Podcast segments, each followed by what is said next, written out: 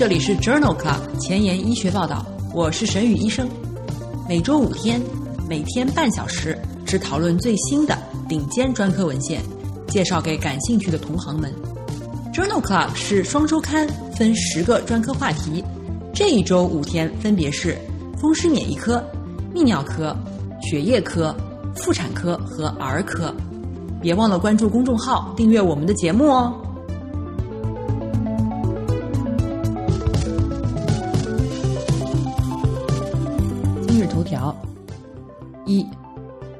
D A 批准靶向白介素二十三的单克隆抗体治疗银屑病。二，JAMA，生物力学鞋对于膝盖骨性关节炎患者膝关节疼痛的影响。三，Nature 子刊，抑制 MEK 使 CD 八阳性 T 淋巴细胞重新编码为具有潜在抗肿瘤特性的记忆干细胞。这里是 Journal Club 前沿医学报道，免疫科星期一，Rheumatology Monday，我是主播沈宇医生，精彩即将开始，不要走开哦。今天的新药研发，我们来聊一聊替达珠单抗。替达珠单抗是 IgG 单克隆抗体，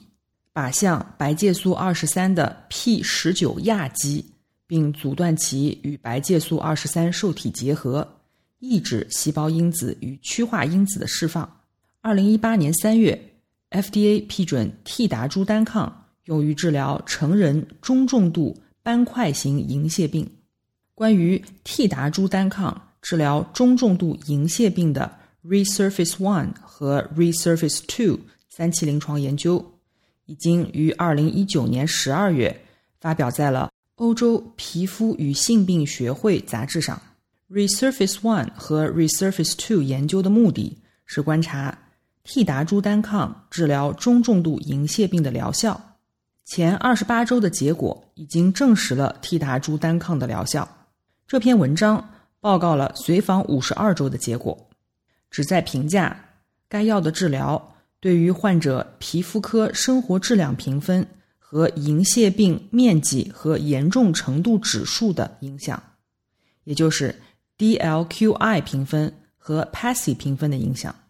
这两项研究中，使用替达珠单抗一百毫克或两百毫克治疗的一千一百五十六位患者当中。在第二十八周进行合并，然后根据二十八周时的 PASI 评分改善程度分为五组：改善小于五十分的，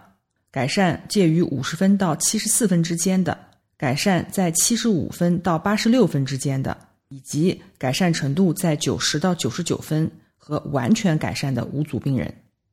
第二十八周时，替达珠单抗一百毫克和两百毫克组。根据 PASI 评分改善程度分组以后，患者的比例分别为百分之八点三、百分之十四点三、百分之二十三点八、百分之三十点四和百分之二十三点一，以及百分之四、百分之十八、百分之十九、百分之二十九和百分之二十九。研究发现，在第二十八周疗效比较差的 PASI 评分改善小于五十分的患者。最早可以在第八周被识别出来，而在第二十八周疗效比较好的 PASI 评分改善大于等于九十分的患者，通常在第四周的时候已经出现了百分之五十的改善。第二十八周 PASI 评分改善大于五十分的患者当中，持续使用相同剂量的替达珠单抗，直至五十二周，可以观察到 PASI 评分持续改善，而且。两种剂量都观察到了类似的结果。二十八周时，PASI 评分改善较好的患者当中，DLQI 零或者一的比例比较高，且维持或改善直至第五十二周。然而，并不是所有的 PASI 评分改善一百分的患者，DLQI 评分都为零或一分。Resurface One 和 Resurface Two 研究认为，替达珠单抗疗效较差的患者。可以在第八周确定，疗效比较好，PASI 评分改善大于九十分的患者，通常在第四周可以确定。第二十八周时，PASI 评分改善与生活质量改善是显著相关的。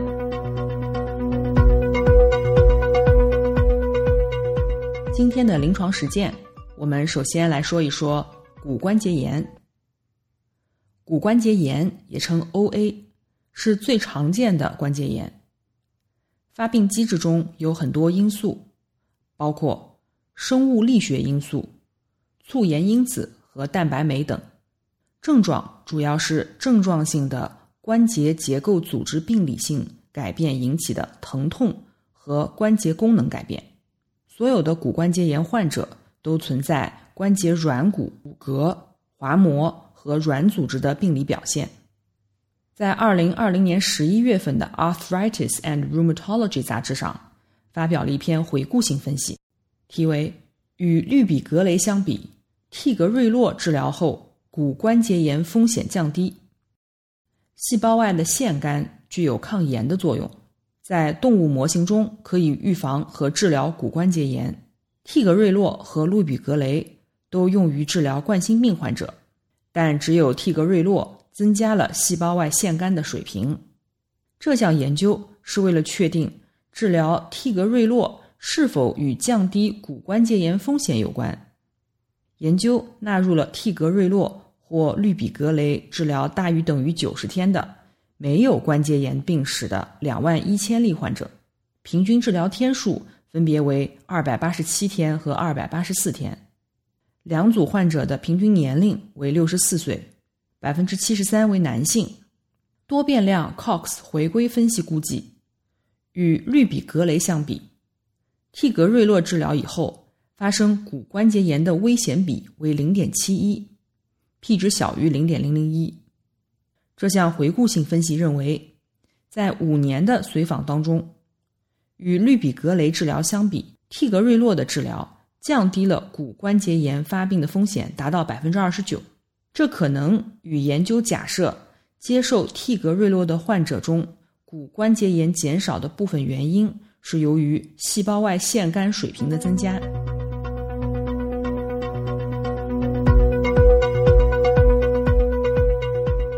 第二个问题，软骨缺失会导致骨关节炎疼痛吗？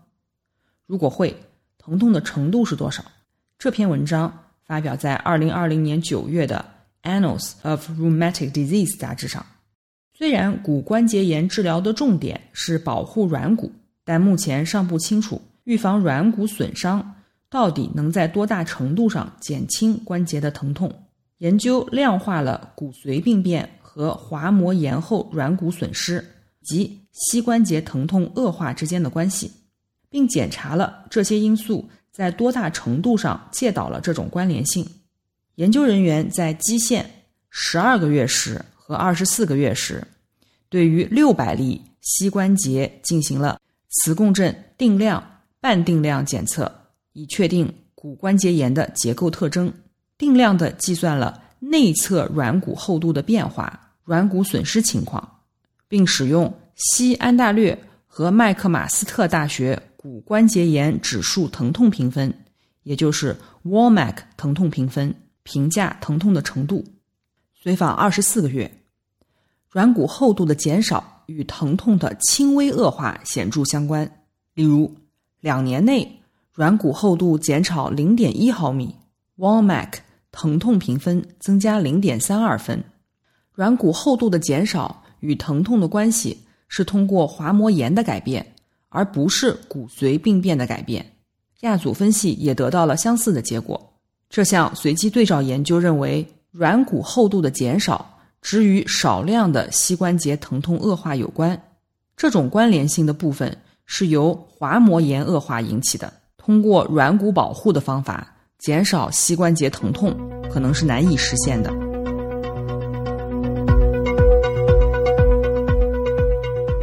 下面我们来聊一聊膝关节骨关节炎的治疗。膝关节骨关节炎的治疗方法包括非药物治疗、药物治疗和手术，旨在缓解疼痛、改善关节功能以及改变骨关节炎的进展。尽管研究很多，但是改变疾病病程的疗效效果欠佳。轻度的骨性关节炎着重在于体重管理、镇痛、局部物理治疗；中重度的骨关节炎着重在于情绪疏导、镇痛、关节内注射类固醇以及运动和手术。在运动时建议水中锻炼，因为耐受性比在地面上更好。在二零二零年十一月的《Arthritis and Rheumatology》杂志上发表了一篇 Vital 研究，目的是评价补充维生素 D 和 Omega 三脂肪酸对于老年慢性膝盖疼痛的影响。这项双盲安慰剂对照的研究纳入了两千五百余名患者，按照二乘以二的设计。随机接受维生素 D 和欧米伽三脂肪酸。随机化之前，确定了一个膝盖疼痛的亚组。这组人群一共一千四百人，平均年龄六十七岁，百分之六十六为女性。根据 WOMAC 评分评价关节疼痛的程度，在基线时，WOMAC 疼痛评分平均值为三十七分。平均随访时间五点三年以后，WOMAC 疼痛评分在维生素 D。欧米伽三脂肪酸以及安慰剂组之间并没有显著的差异。随着时间的推移，补充维生素 D 和欧米伽三脂肪酸对于 WOMAC 功能或僵硬度的评分也没有显著的影响。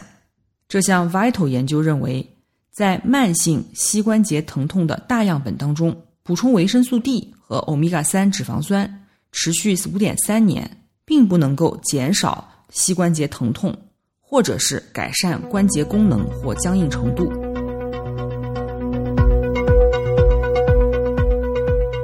第二篇文章发表在二零二零年十月的《内科学年鉴》上，这是一篇随机双盲安慰剂对照的研究，目的是确定白介素一的抑制剂卡纳单抗是否可以减少全髋关节或膝关节置换术的发生率。这项研究纳入了一千例 CANTOS 研究的参与者，随机给予安慰剂，或者是卡纳单抗五十毫克、一百五十毫克或三百毫克皮下注射，每三个月一次。平均随访三点七年以后，与安慰剂组相比，卡纳单抗的关节置换风险分别为五十毫克组零点六、一百五十毫克组零点五三。三百毫克组零点六，均具有统计学的意义。将治疗组的数据合并以后，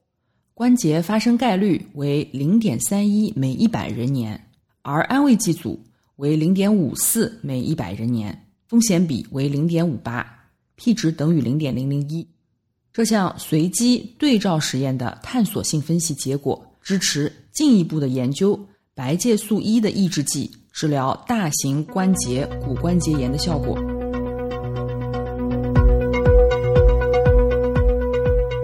在二零二零年四月的《New England Journal of Medicine》杂志上发表了一篇随机对照研究，目的是比较膝关节骨关节炎的物理治疗与糖皮质激素注射治疗之间的疗效比较。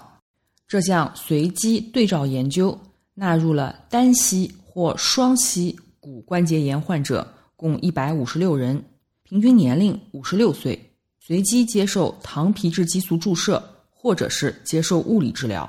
评价了这两种疗法在缓解疼痛、改善身体功能方面的短期和长期效果。基线时 WOMAC 功能或僵硬度评分的平均值，糖皮质激素注射组为一百零八分，物理治疗组为一百零七分。经过一年以后的治疗，平均值分别为五十五分和三十七分，组间平均差异为十八点八分，物理治疗更好。这项随机对照研究认为，与接受关节内糖皮质激素注射的膝关节骨关节炎患者相比，接受物理治疗的膝关节骨关节炎患者在一年时的疼痛和功能残疾更少。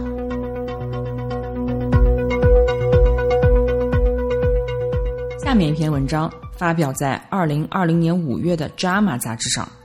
这篇称为 “BioTalk” 的研究，目的是评价个体化校准的生物力学鞋是否可以改善症状性的关节炎患者的疼痛和功能。这项研究纳入了症状性的膝关节骨关节炎患者，共二百二十人，平均年龄六十五岁，给予生物力学鞋治疗或者是安慰剂治疗，随访二十四周。在随访二十四周时，生物力学鞋组的标准化 WOMAC 疼痛评分平均值从四点三分提高到了一点三分，对照组。从四点零分提高到了二点六分，p 值小于零点零零一。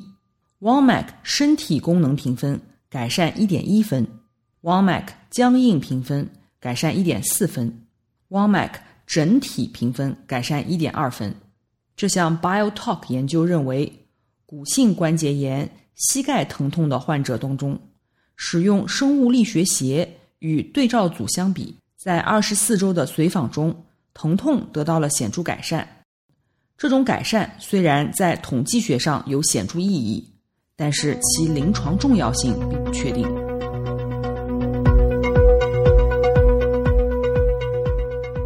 在二零二零年四月的《JAMA》杂志上，同时发表了另外一篇随机对照研究，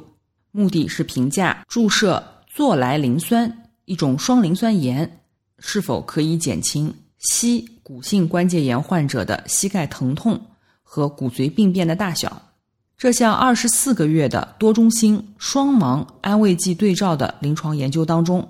招募了症状性的大于五十岁的膝关节骨关节炎和软骨下骨髓病变的二百二十三名成人患者，平均年龄六十二岁，女性百分之五十二，随机分组。分别在实验开始的时候和十二个月的时候，静脉滴注一次五毫克的唑来磷酸或一百毫升生理盐水作为安慰剂。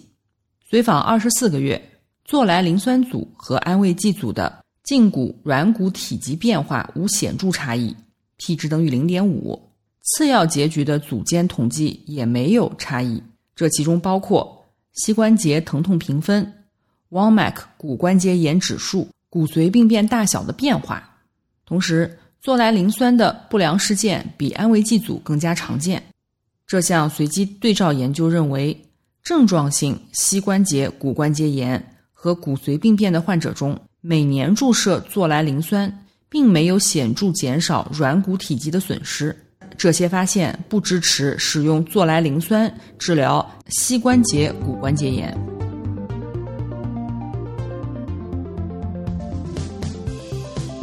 文不好，找医学文献如大海捞针，没有头绪吗？每天半小时，我把文献精华翻译成中文带给你。工作太忙，没时间看研究进展，导致写课题没有 idea 吗？每周五天，我只和你讨论最新最好的临床研究。Journal Club 前沿医学报道，拉近科研和临床的距离。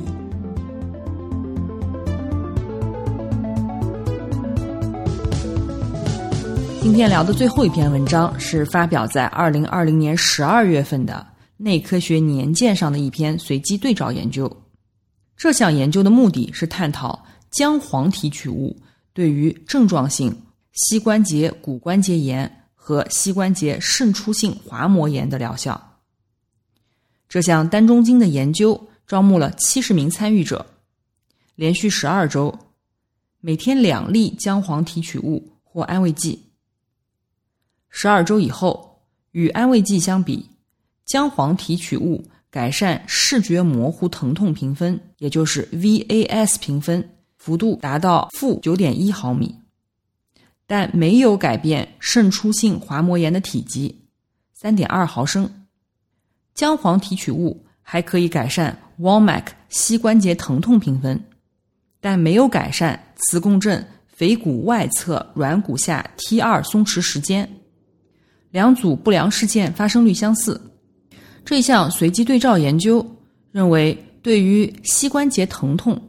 姜黄提取物比安慰剂组更有效。但是，这并不影响膝关节渗出性滑膜炎或者是软骨的成分，需要更大的样本、更多的中心研究来评价这些发现的临床意义。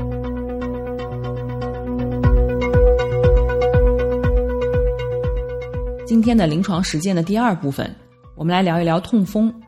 痛风是尿酸单钠结晶沉积病，其生化特点是细胞外液尿酸盐达到饱和，血液中表现为高尿酸血症，也就是血尿酸水平超过四百微摩尔每升，该水平接近于尿酸盐的溶解度极限。痛风的临床表现包括炎症性关节炎的反复发作。慢性关节炎、尿酸盐结晶累积形成痛风石沉积、尿酸性肾结石等，急性期止痛，可以使用全身或关节内糖皮质激素、非甾体类抗炎药、秋水仙碱。难治性痛风发作，可以尝试使用抑制白介素一贝塔的生物制剂。欧盟已经批准了卡纳单抗用于治疗难治性的痛风发作。缓解期可以降尿酸，使用的药物包括别嘌醇、非布司他、丙黄舒、苯溴马龙，或者是聚乙二醇重组尿酸酶。在二零二零年十一月份的《Lancet》柳叶刀杂志上发表了一篇 FAST 研究。这项研究目的是评价非布司他与别飘醇在痛风患者中长期使用的心血管安全性。这项前瞻性、随机、开放标签、非猎效性研究纳入了大于等于六十岁的已经接受别飘醇治疗的合并有心血管危险因素的患者，一共六千人。患者平均年龄七十一岁，百分之八十五为男性，百分之三十三有心血管疾病的病史，被随机分配至别飘醇或者是非布司他治疗组。中位随访时间为一千四百六十七天，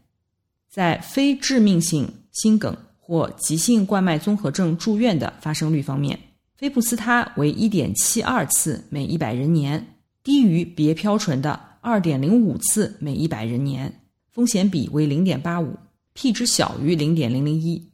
非布司他和别飘醇两组之间的死亡率分别为百分之七点二和百分之八点六。严重不良事件发生率为百分之五十七和百分之五十九，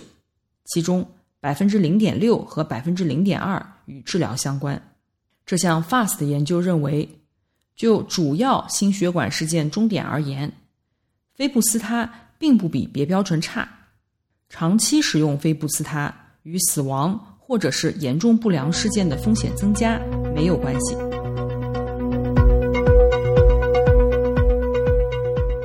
在二零二零年二月的《Annals of Rheumatic Disease》杂志上，发表了一篇随机实验。实验比较了秋水仙碱或者是奈普生治疗急性痛风的疗效。急性痛风发作的患者口服药物治疗，包括秋水仙碱、非甾体类抗炎药或者是类固醇。这项研究中，三百九十九例急性痛风发作的患者。被随机分配到了非甾体类抗炎药奈普生组和秋水仙碱组。使用奈普生的患者，首剂量七百五十毫克，之后给予二百五十毫克 TID 一周；秋水仙碱给予零点五毫克 TID 四天。这两种方法均有效，而且疼痛缓解相似。秋水仙碱的腹泻发生率比较高，但使用奈普生组的患者。便秘发生率比较高。这项随机实验证实了秋水仙碱 TID 短期用药对于急性痛风发作的疗效，并证明了奈普生与秋水仙碱同样有效。今天的医学前沿，我们来聊一聊抑制 MEK 使得 CD 八阳性的 T 淋巴细胞重新编码为具有潜在抗肿瘤特性的。记忆干细胞的基础研究，这篇文章发表在二零二零年十一月的《Nature Immunology》杂志上。再生干细胞样记忆 CD 八阳性的 T 淋巴细胞存活时间更长，而且具有更强的效应器的功能。研究人员发现，MEK 一二抑制剂诱导的干细胞样记忆 T 细胞具有自我再生的能力和多潜能性以及增殖能力。这是通过延迟细胞分裂、增强线粒体生物发生和脂肪酸氧化来实现的。而不影响 T 细胞受体介导的激活。DNA 甲基化图谱显示，MEK 抑制剂诱导的干细胞样记忆 T 细胞表现出可塑性、位点特异性的特征，与从健康人体当中采集的真正的干细胞样记忆 T 细胞相似，是介于原始和中央 T 细胞之间的表型。在体外，对于 MEK 抑制剂处理的 CD 八阳性的 T 细胞再次进行抗原刺激时，表现出了更强的记忆反应。这样处理产生的 T 细胞用于细胞疗法更加有效。在小鼠的肿瘤模型当中，MEK 抑制剂治疗以后，表现出了更强的免疫介导的抗肿瘤作用。这项研究认为，MEK 抑制剂诱导的 CD 八阳性的 T 细胞重新编码为。干细胞样记忆 T 细胞，并且具有潜在的抗肿瘤特性。今天就聊到这里。听完之后，如果有点收获和想法，想和大家聊一聊，可以扫码进入 Journal Club 前沿医学报道微博平台进行留言讨论哦。今天的一点感悟，就可能是明天的课题。明天是泌尿科星期二，不见不散。